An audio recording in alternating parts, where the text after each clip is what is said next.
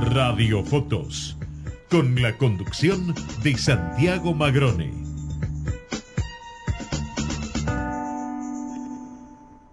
Shell Argentina, más de 100 años invirtiendo en el desarrollo de la energía en el país. Para TGS, tu seguridad y la de nuestro sistema es un tema de atención y trabajo permanente. Si tenés planeado realizar una actividad cerca de nuestros gasoductos o si ves una excavación u otra irregularidad en nuestras instalaciones, por favor, comunícate al 0800 999 8989, las 24 horas, los 365 días del año. Ayúdanos a prevenir accidentes. Para más información, consulta nuestra página www.tgs.com.ar. TGS, comprometidos con la vida. La empresa número uno en energía renovable de la Argentina. Lidera con el propósito de hacer del mundo un lugar mejor Lidera con actitud positiva y entusiasta, aprendiendo de los errores. Lidera con resultados concretos. Propósito, actitud, resultados. Liderazgo modo Geneia.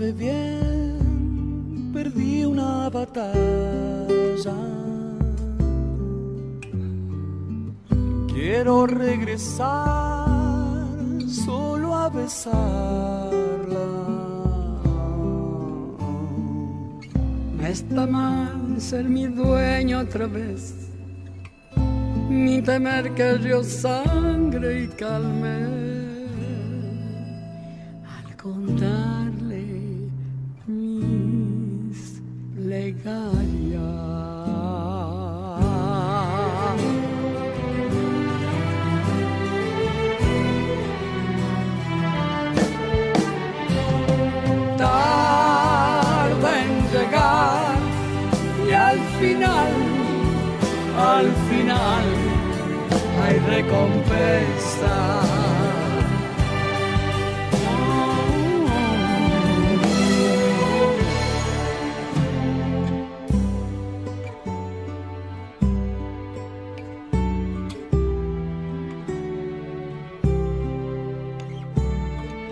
Mamá sabe bien, pequeña princesa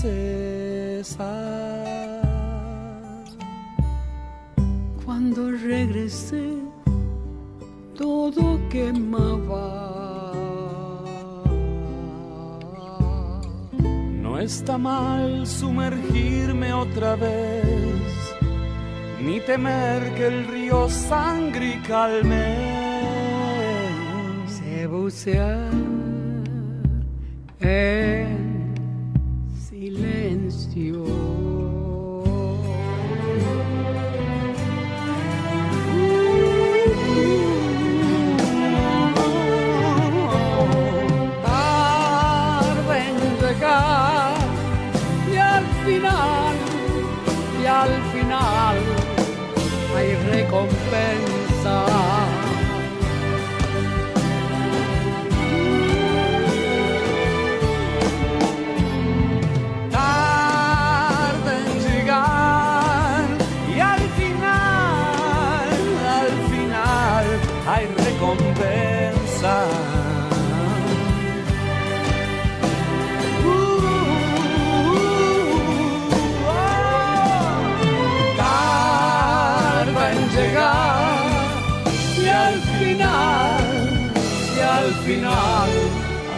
recompensa.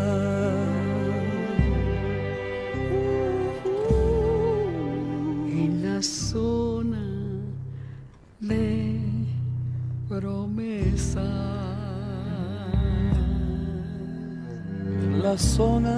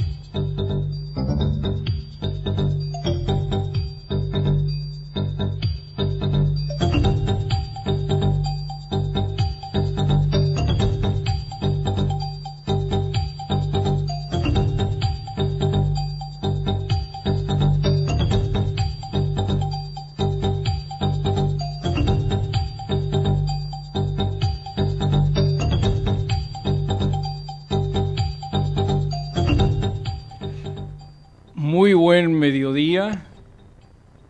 11.09, perdón, 13.09 de este viernes 11 de agosto.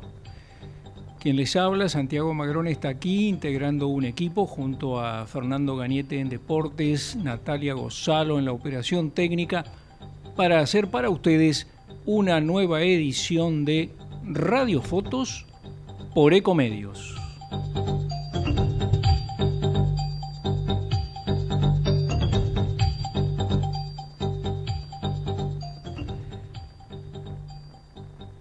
Vamos a hablar en esta edición de economía, vamos a hablar en esta edición de las elecciones primarias abiertas, simultáneas y obligatorias que se van a eh, registrar el próximo domingo. Pero también vamos a hablar de lo que eh, ha estado ocurriendo eh, en las, en las últimas jornadas hechos de violencia eh, que no son idénticos, que obedecen a circunstancias eh, diferentes, eh, pero que tienen algún denominador común. en particular, me voy a referir en este momento a algo que está ocurriendo aquí, muy cerquita de la radio, ¿eh? a no más de 300 metros, en el pleno obelisco. Bueno, una concentración de diversas organizaciones eh, políticas eh, enmarcadas dentro de lo que, digamos, sería la izquierda y que se han eh, eh, reunido en eh, reclamo por el asesinato en las últimas horas de la tarde de ayer de un manifestante que estaba precisamente allí en la zona de, de, la plaza que rodea, la plaza seca que rodea el obelisco, eh, reclamando, eh, en este caso era contra este, la reforma eh, que se había concretado en Tucumán con respecto a la constitución provincial. También en consecuencia había también algún reclamo en relación, más que reclamo una eh, toma de posición respecto de precisamente el acto electoral que habrá de registrarse en pocas horas más, este, eh, cuestionando las, las eh, características del acto electoral. Bueno, pero se trataba, según todos hemos podido observar, en distintas imágenes colectadas básicamente por eh, algunos medios no tan masivos de comunicación de una de un reclamo, de una manifestación, de una protesta, como querramos llamarle, en todo caso de características bastante pacíficas. ¿eh? No había allí, este, para empezar, no había una gran cantidad de manifestantes, digamos, eh, para quienes recorremos la ciudad de Buenos Aires y particularmente la zona del microcentro, podemos evaluar esto con absoluta facilidad. Luego, no, hay, no, había, no había ni siquiera este, intención de cortar el tránsito, sino de mantenerse en esta, en esta plaza seca en torno al obelisco. Pero ocurrió que de pronto apareció, aparecieron fuerzas de la policía de la ciudad de Buenos Aires, este, en un número, diría, desproporcionado en relación a los manifestantes que había en ese momento. Hubo algunas conversaciones entre representantes de los manifestantes y de la policía para garantizar que todo iba a transcurrir dentro de ciertos carriles de normalidad. Pero imprevistamente, sin que mediaran ningún hecho de violencia en concreto, fuerzas policiales comenzaron a rodear a algunos de los manifestantes, de hecho, aislarlos con esa actitud del resto de los manifestantes, y comenzaron a tirar al piso a esos manifestantes, esposarlos, golpearlos, se han denunciado patadas, se han visto imágenes de policías con sus rodillas apretando las cabezas de los manifestantes detenidos. En ese contexto ocurre la muerte de el militante Facundo Molares. Un militante, sí, un militante. ¿Qué tiene de malo ser un militante? Hay quienes militan por ciertos ideales humanistas, hay quienes militan detrás de el vil dinero toda su vida, No era el caso de Facundo Molares, según nos fuimos enterando con el correr de las horas. Un militante de izquierda con cierto recorrido dentro de la región latinoamericana y muy conocido evidentemente en dentro de su sector, dentro de su espectro este, político, incluso político partidario. La cuestión es que Molares se descompensa.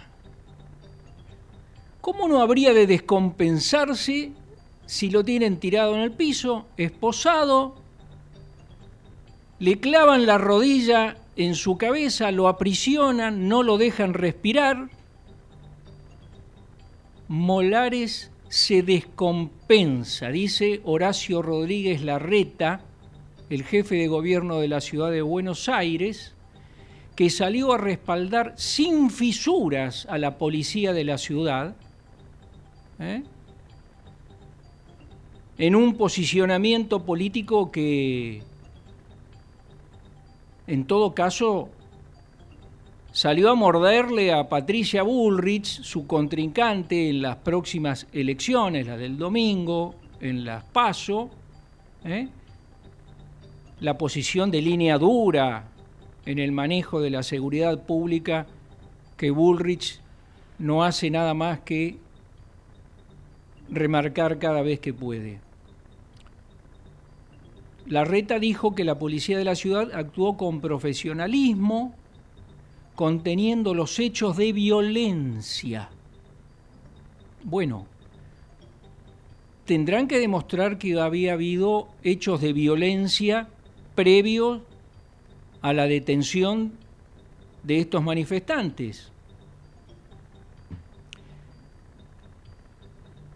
Esperemos que la justicia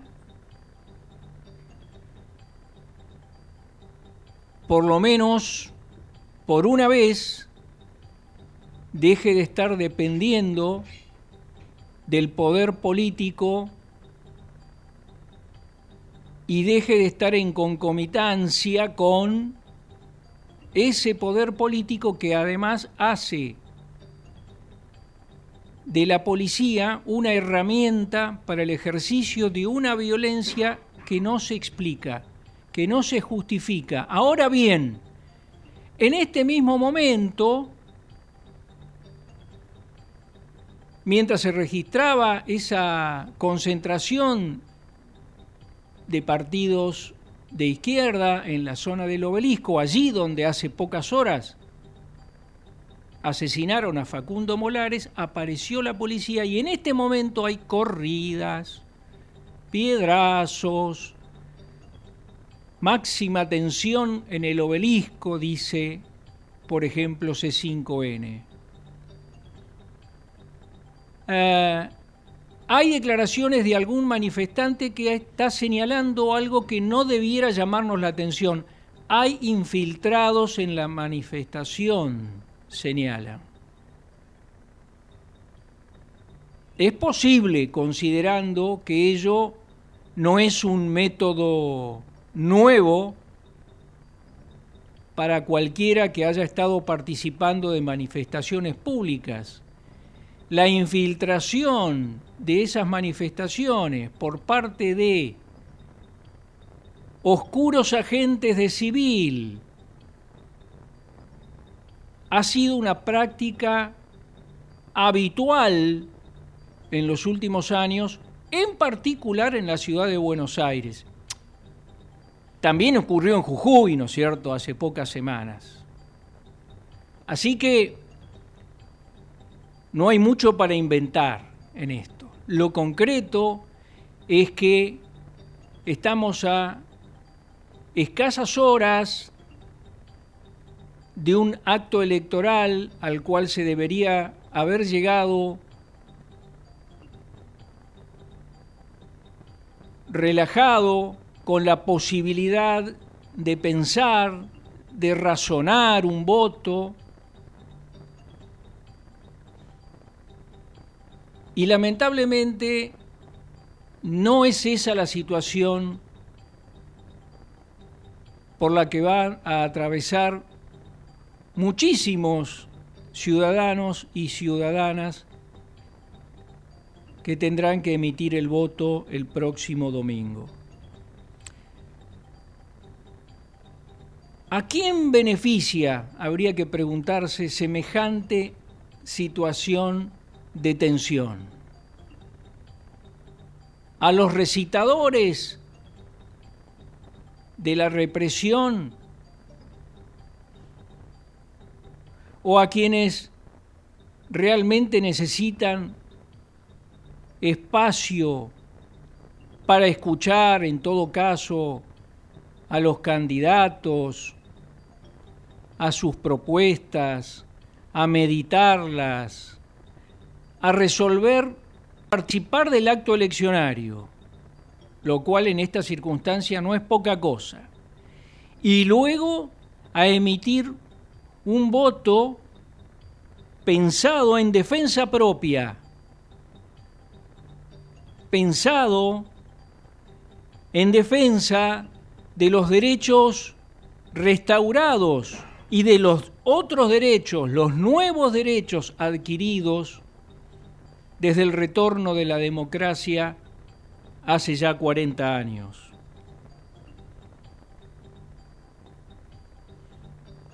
Lamentable, horrible situación por la que estamos atravesando. Estamos haciendo, en este caso, mención específica a lo que acaba de ocurrir hace pocas horas con el asesinato de un militante de Facundo Molares.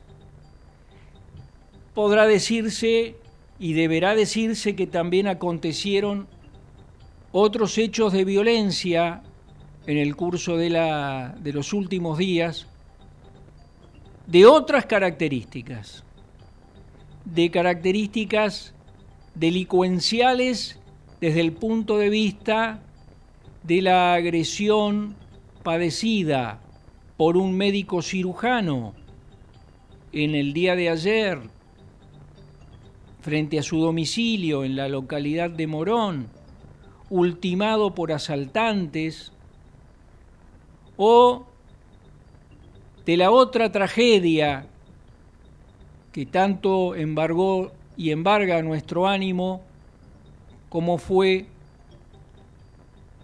el robo a una niña que iba a su escuela en Lanús por parte de dos motochorros que la lesionan gravemente al punto en que fallece poco después. Dos manifestaciones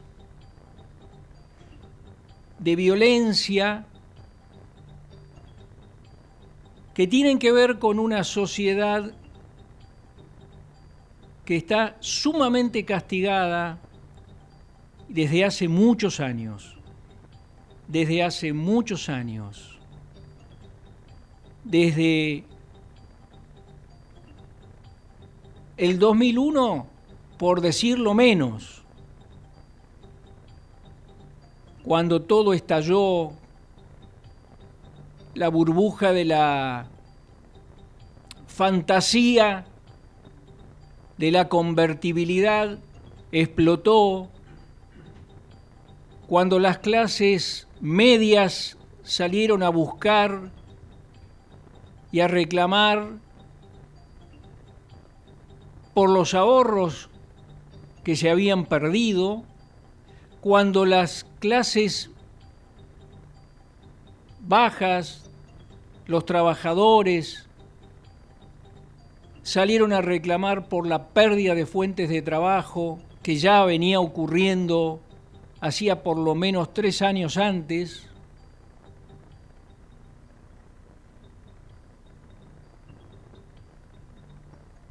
Violencia aquella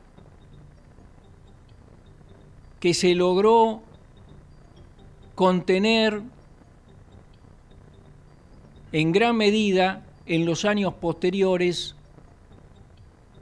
cuando nuevos gobiernos comienzan a desandar otra vez el camino en procura de la producción, del trabajo, de la educación, de la salud, algo que seguramente quienes tienen más de 50 años no podrán dejar de reconocer. Lo concreto es que,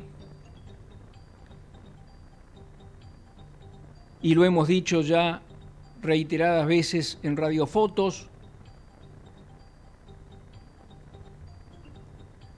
el endeudamiento, las dificultades de desarrollo económico, traen aparejado pobreza. La pobreza, luego la exclusión. La exclusión, luego la marginación. La marginación, la violencia y la violencia, la muerte.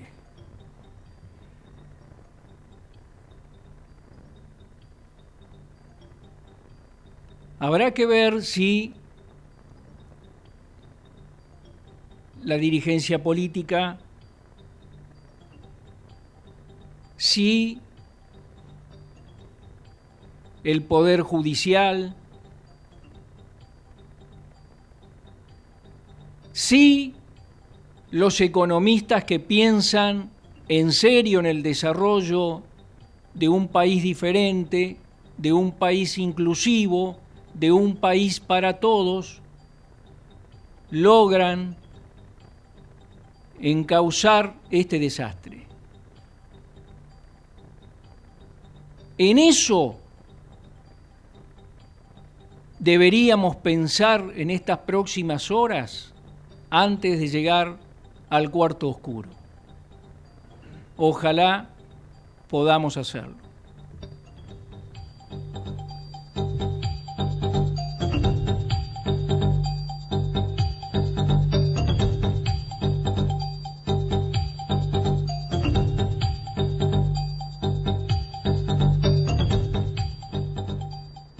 Ecomedios.com AM1220. Estamos con vos. Estamos en vos.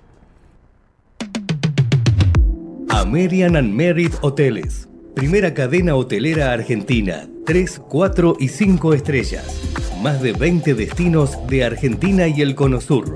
Aprovecha el código promocional Puro Branding con el 10% de descuento para los hoteles Amerian Córdoba Park, Amerian Executive Córdoba, Amerian Buenos Aires Park, Merit San Telmo y Amerian Executive Mendoza Hotel hasta fin de año. No válido para fines de semana largos. Amerian and Merit Hoteles. ¿Cuándo fue la última vez que te tomaste un respiro para ver un amanecer? Descubriendo lugares distintos que te hacen soñar, emocionar. Lugares que se convierten en felicidad cuando compartís ese momento con amigos. ¿Cuánto hace que no te tomas un respiro para descubrir algo distinto? Catamarca es mucho más que un destino. Informate en ecomedios.com. Seguinos en TikTok, arroba ecomedios 1220. Cada noticia deja una impresión. Radiofotos.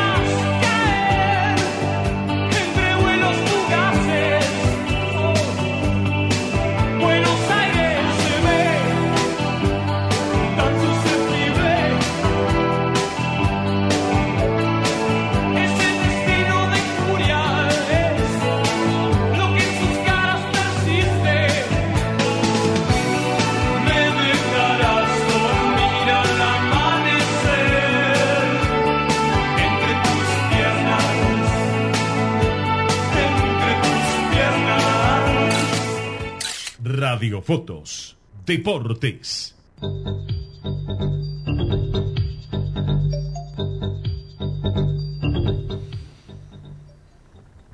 Y antes de entrar en, en tema eh, deportivo, digo, vamos a comentar porque estamos escuchando a Gustavo Cerati. Gustavo Cerati, que nació un día como hoy en 1959. ¿eh?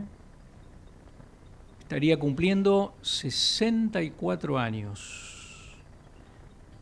Aquel creador e integrante de Soda Stereo, aquel grupo que tocó hasta 1997. Luego Cerati fue solista, siguió su carrera como solista durante 10 años. En el 2007 volvió a reunirse Soda Stereo. Eh, tremenda carrera y lamentablemente en el 2010 Gustavo padece un ACV que lo tiene eh, internado en estado de coma durante nada menos que cuatro años. Falleció en el 2014. Nuestro homenaje a Gustavo Cerati. Y ahora sí, vamos a hablar de deportes con Fernando Gañete. ¿Cómo va Fernando? Muy bien, Santiago. Bien.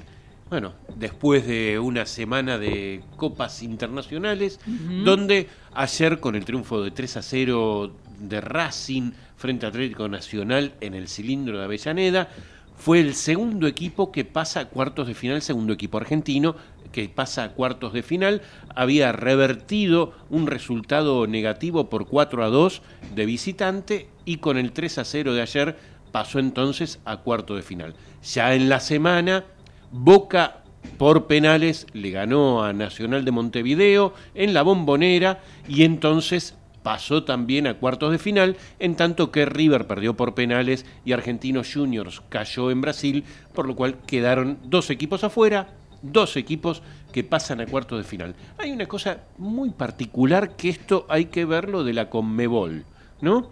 Clasificaron tres equipos brasileños, Ajá. dos argentinos, un equipo paraguayo, un boliviano y, un colombiano.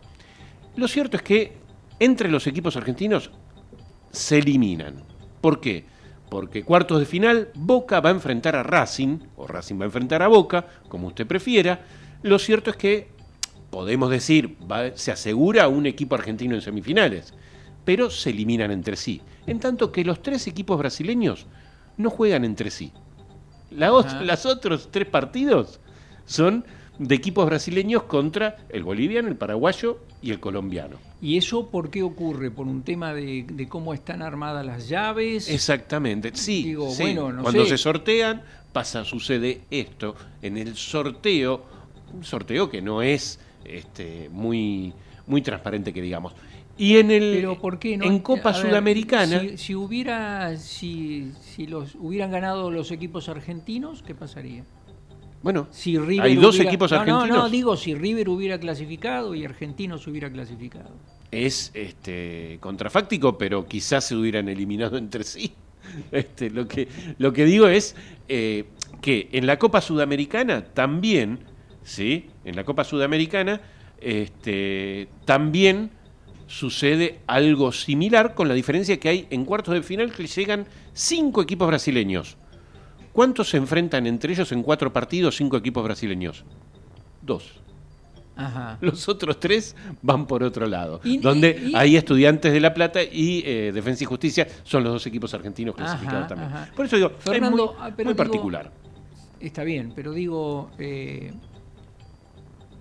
si esto seguramente no es la primera vez que ocurre, porque si no usted no lo comentaría, pero eh, ¿qué pasa? ¿No lo ven los eh, la AFA? No, no, no. Cuando- o no lo quieren ver, no sé, desconozco, llega- o no llega el tienen momento de articular. eh, o no tienen la fuerza para poder este, plantear esto. Lo cierto es que esto, ¿qué es lo que trae como consecuencia? Racing y Boca o Boca, Boca o Racing. ¿Qué pasa en partidos de Copa Libertadores? Hay público visitante. Juega local Sí, está muy bien. un equipo y después el otro equipo hace de local. Y hay público visitante. Sí. ¿Qué va a ocurrir en esta situación? Como en Cava no hay público visitante, de ninguna manera, Tienen que ¿Mm? jugar en otro lugar. no, Boca va a jugar de local con público local, solo público local. Ajá. Claro, en provincia sí se permite público visitante. Estamos hablando de público visitante muy loco, pero usted entenderá a la policía de la ciudad de Buenos Aires y a los organismos de seguridad de la ciudad de Buenos Aires. ¿Por qué? Porque jugó Nacional de Montevideo. ¿Hubo público visitante? Sí. Ahora contra Racing, no. Bueno, está bien. Este- Eh, nada, eso tiene una explicación, porque bueno, Bueno, una cosa pero en es provincia un hincha de Racing y otro un hincha Bueno, de, en provincia de un equipo uruguayo. Eh, sí, hasta ahí nomás, porque después hay brasileños que los corren, o uruguayos que los corren. Que esto no, también no. es un tema que va a tener que empezar a poner un foco la Conmebol, porque ha habido disturbios y problemas en todos los partidos de Copa Libertadores. No solo en la Argentina, sino en Brasil, en Uruguay, eh, cuando Boca fue a, a jugar frente a Ah, Nacional. tiene razón. Este, Argentinos Juniors eh, también recibió en Brasil eh, muchos disturbios. Lo propio pasó con River. En todos los partidos hubo conflictos en justamente encuentros donde había dos equipos de dos países distintos. Sí, sí, sí. Pero bueno, lo Por cierto, suerte en el de Boca Nacional no, ¿verdad? En Boca Nacional no hubo en el, en el campo de juego. Hubo algo eh, en, fuera del estadio, pero bueno, Bueno, no pasó siempre algún borrachín, sí. algún borrachín, bo- este, Lo- boca sucia. Sí. este, bueno. Lo cierto es que eh, en provincia de Buenos Aires sí se permitiría que haya público visitante. El tema es que Racing va a decir, no, si yo no puedo ir a la cancha de Boca, ¿por qué me van a venir a mi cancha? Pero puede ser eso, puede hacerlo eso, Racing. Y sí, lo puede hacer porque, bueno, Pero si está reclamará. autoriza- pero si está autorizado por este, el, el público visitante, ¿por qué podría hacerlo? ¿Por qué, por qué debería negarse a eso? Porque si no hay como una especie de ventaja para Boca. Pero Boca no- pero recibe todas las... en todo las- caso, no, no, pero yo le a ver si le entiendo. El problema no es entre los clubes, el problema es entre las autoridades que autorizan o no el público visitante. O le vuelvo a preguntar, la AFA en esto no tiene nada que decir. Ojo que los clubes también influyen en la seguridad y son los que sugieren, eh, por eso el conflicto que hubo en Independiente cuando eh, hubo disturbios reclamándole a sus dirigentes y la policía de los dirigentes de Independiente echándole o intentando Grindetti a la cabeza, el, el intendente este, de Lanús, Lanús. eh, intentando echarle la culpa a la policía de la provincia y la policía de la provincia dice no no me pidieron no me re- no me pidieron no me solicitaron seguridad en determinados lugares hay se supone que tienen que trabajar en conjunto la institución bien, con el órgano de seguridad del bien. lugar. Y acá seguramente Racing dirá que no va a haber público visitante. Entonces, bueno, pero son temas que son grises ju- jurídicos a los cuales, bueno, habrá que eh, también hablarlo esto. Eh, Yo lo creo tendrá que más que- el- más el que fútbol, grises ¿no? jurídicos, el digo, fútbol con la que seguridad tiene son, que tratarlo. son grises políticos, no son grises jurídicos, son políticos, son decisiones políticas. Este, claro. eh, de quién gobierna en un distrito, de quién gobierna en el otro, eh, de, de la Asociación del Fútbol Argentino que se relaciona con las autoridades políticas en todos los distritos y algo tendría que decir al respecto. Eh, digo, porque a su vez representa, se supone, a los clubes que son los que están en la competencia. Eh, me parece que todo esto es este. eh, Digamos que es político porque los reglamentos, las leyes, las hace también la política, con lo cual obviamente que son decisiones políticas este, y que, bueno, la Ciudad de Buenos Aires tendrá que decir, y por eso la Copa Argentina no se juega en la Ciudad de Buenos Aires. Claro, claro. Eh, vio que la Copa Argentina son equipos argentinos que juegan con público de local y de visitante y se juegan en distintas provincias, menos en la Ciudad de Buenos Aires. En fin, bueno. Eh, lo único que logra usted con esto es sacarme las ganas de ir a la cancha. Sí, ¿no? Se lo digo. yo que quería hablar digo- de, yo que quiero hablar de deporte, pero no me dejan. No, ¿eh? bueno, pero. es que este, la información es más, es más fuerte. No, no, no, yo- se lo entiendo, ¿eh? pero eh, digo, no me dan ganas de ir a la cancha. No, no. Eh, este, nada, finalmente enciendo la radio, lo escucho y bueno, nada, si puedo verlo por televisión lo veo y si no, este, veré luego eh, los, eh, los resúmenes de partidos que, que- se exponen en distintos portales. En fin, eh, eso siempre y cuando deportivamente sea interesante de ver, ¿no? Sí. Pero bueno, en esto y apostando al deporte, le pregunto, eh, porque parece que Racing está jugando bien. Sí, sí, tiene altibajos, pero eh, está teniendo muy buen rendimiento, tiene jugadores que, insisto, son a veces intermitentes, pero deportivamente eh, son muy buenos y lo están demostrando y ayer demostraron algo más que es muy bueno para la moral de un jugador de fútbol, que es dar vuelta al resultado que tenían adverso por dos goles de diferencia. Bueno, y Boca está con este, eh, la novedad que ocurrió del debut finalmente de Edison Cavani, ¿no? Sí, sí, Edinson Cavani, el uruguayo que justamente enfrentó a su, a su equipo de donde su- surgió, a su ex a equipo, Nacional claro. de, de Montevideo, y, y que tuvo, bueno, un, una- una- un debut eh, un poco irregular, que es lógico, hacía una semana que estaba entrenando con sus compañeros, eh, tuvo la oportunidad de convertir un gol y se vieron pinceladas de buenas asociaciones de Edinson Cavani con lo que hoy podemos decir que es una de las principales figuras de Boca, que es Valentín Barco, ese jovencito irre- irrespetuoso que este, está demostrando que no le pesa ni un poquito la camiseta de Boca y que, bueno, fue casualmente también quien definió la tanda de penales y parecía que estaba pateando penales con sus amigos en el patio de la casa. No, no, está muy bien. Eh, vi, vi el último penal, efectivamente. También vi las atajadas del Chiquito De Romero. Chiquito Romero, sí, ¿no? sí, sí.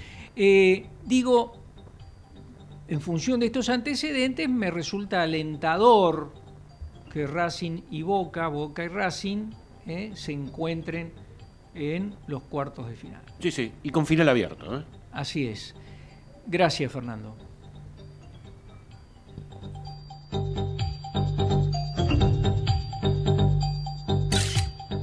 Cada noticia deja una impresión.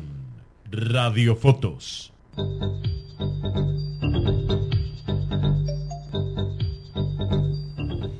Vamos a hablar de economía. Tiene que ver con la economía, tiene que ver con, con nuestros bolsillos.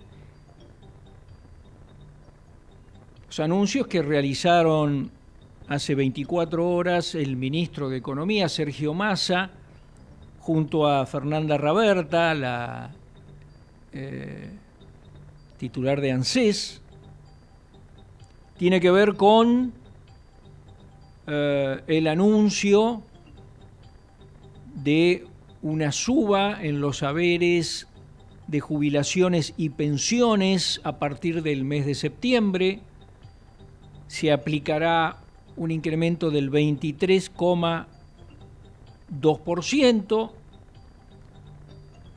El anuncio incluyó también eh, que habrá un refuerzo en monto de 27 mil pesos para aquellos que cobren la jubilación mínima, una jubilación mínima que hoy está en los 70.938 pesos, sí, casi 71 mil pesos, y que con este refuerzo, es decir, sobre la jubilación mínima va el aumento, ese aumento del 23,2% al que hice referencia, luego se le sumará en los meses de septiembre, de octubre y de noviembre el refuerzo de 27 mil pesos. Con lo cual, el anuncio ha sido que no habrá eh, quien cobre en esos meses, septiembre, octubre, noviembre, un haber bruto menor a los 114.470 pesos. ¿eh? Em, esto tiene que ver con el cumplimiento de una ley, que es la que establece esta fórmula de actualización trimestral de los saberes jubilatorios y de pensión.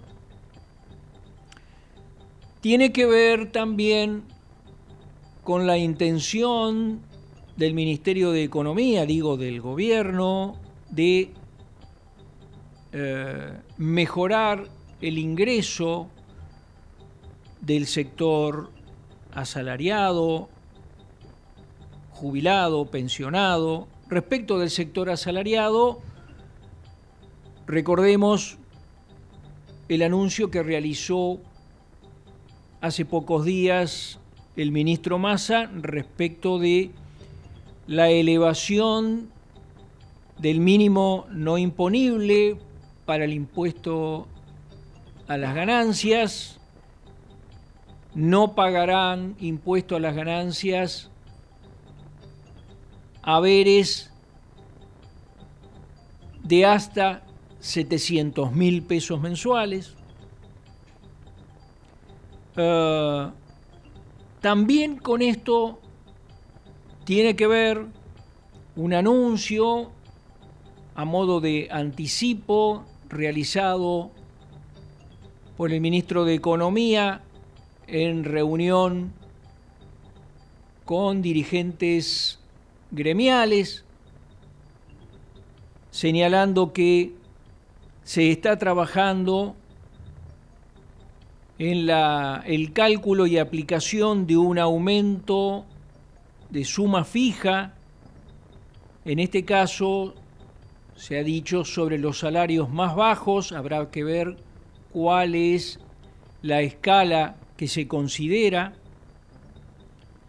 mientras está claro que esto no interrumpe el esquema de paritarias vigentes. Frente a esto, por supuesto que el desafío para el gobierno todo y para el Ministerio de Economía en particular sigue siendo el tema de la inflación.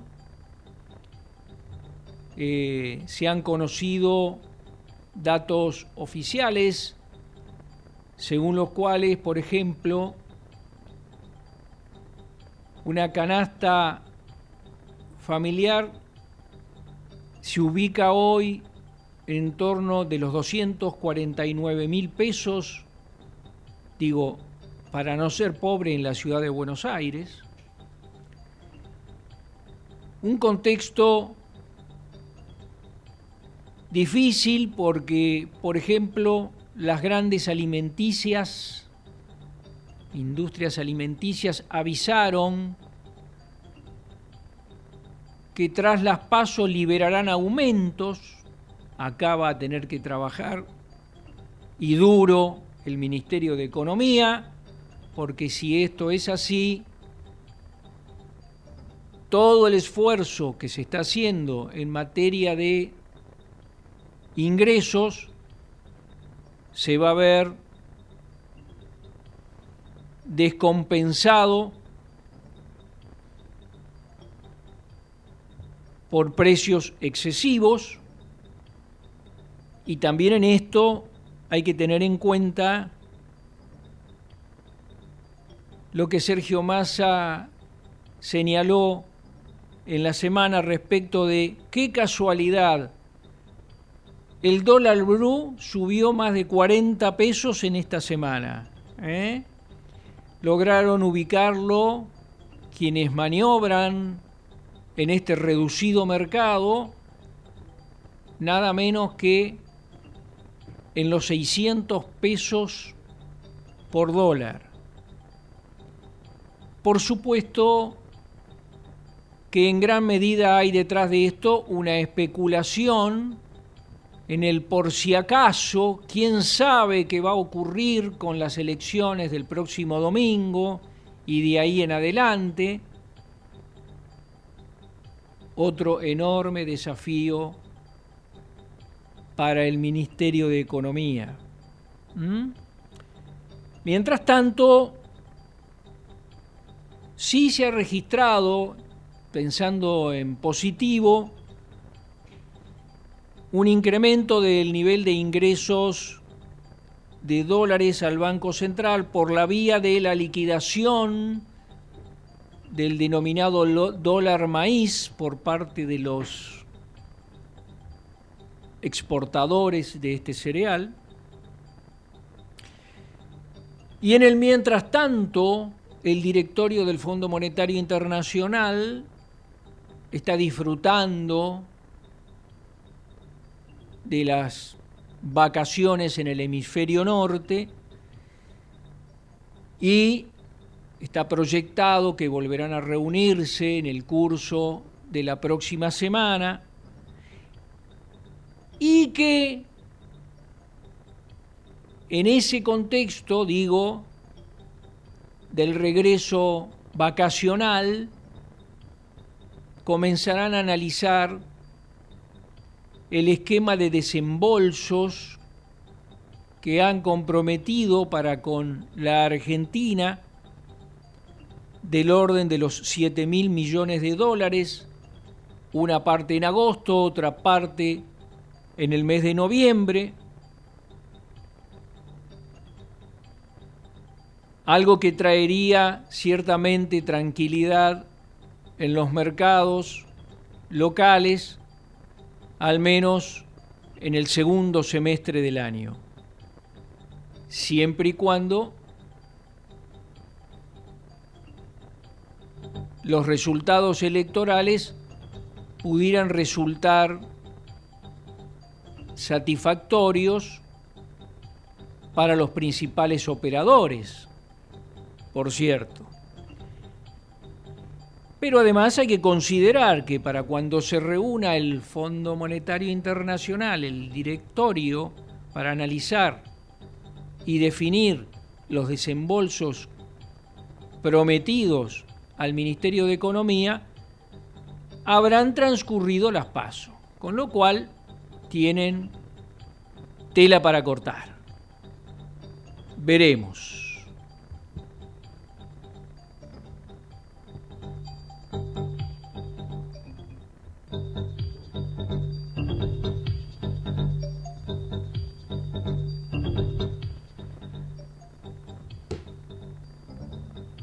Para el estribo de esta edición de Radiofotos, les comento algunas cuestiones relacionadas con la energía,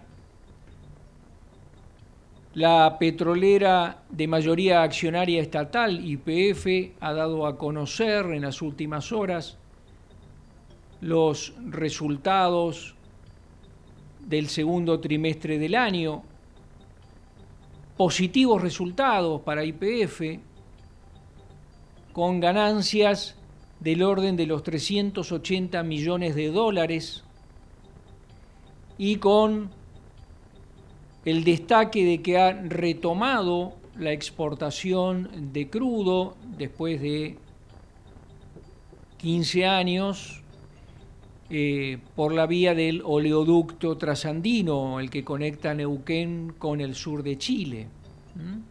Mientras tanto, también ratificó el desarrollo del programa de inversiones que para todo el año ha sido calculado en torno de los 5 mil millones de dólares en infraestructura y en el desarrollo de producción, tanto no convencional como convencional. Y eh, bueno, de ese programa ya lleva ejecutados algo así como 2.600 millones de dólares. ¿eh?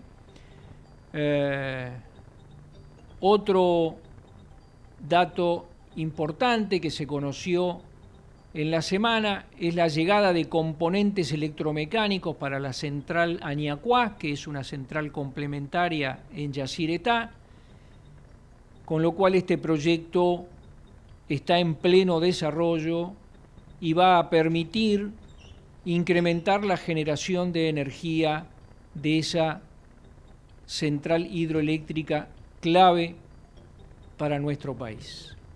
Hicimos radiofotos para usted, Fernando Gañete en Deportes, Natalia Gozalo en la operación técnica, quien les habla, Santiago Magrone, les desea un buen fin de semana y les propongo nos volvamos a encontrar, si Dios quiere, el próximo viernes a las 13 por Ecomedios para una nueva edición de Radiofotos. Buena semana.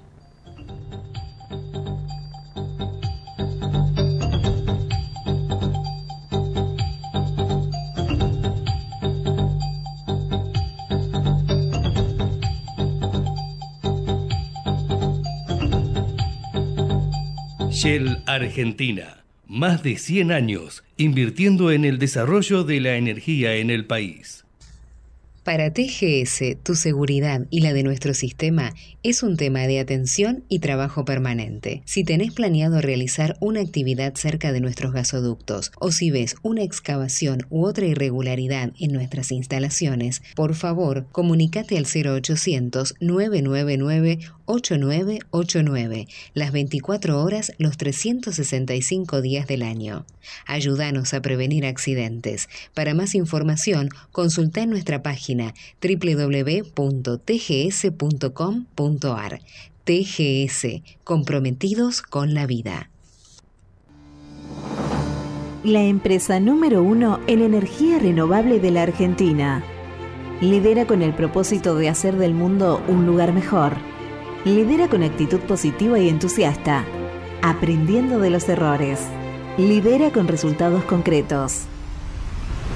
Propósito, actitud, resultados. Liderazgo modo Geneia.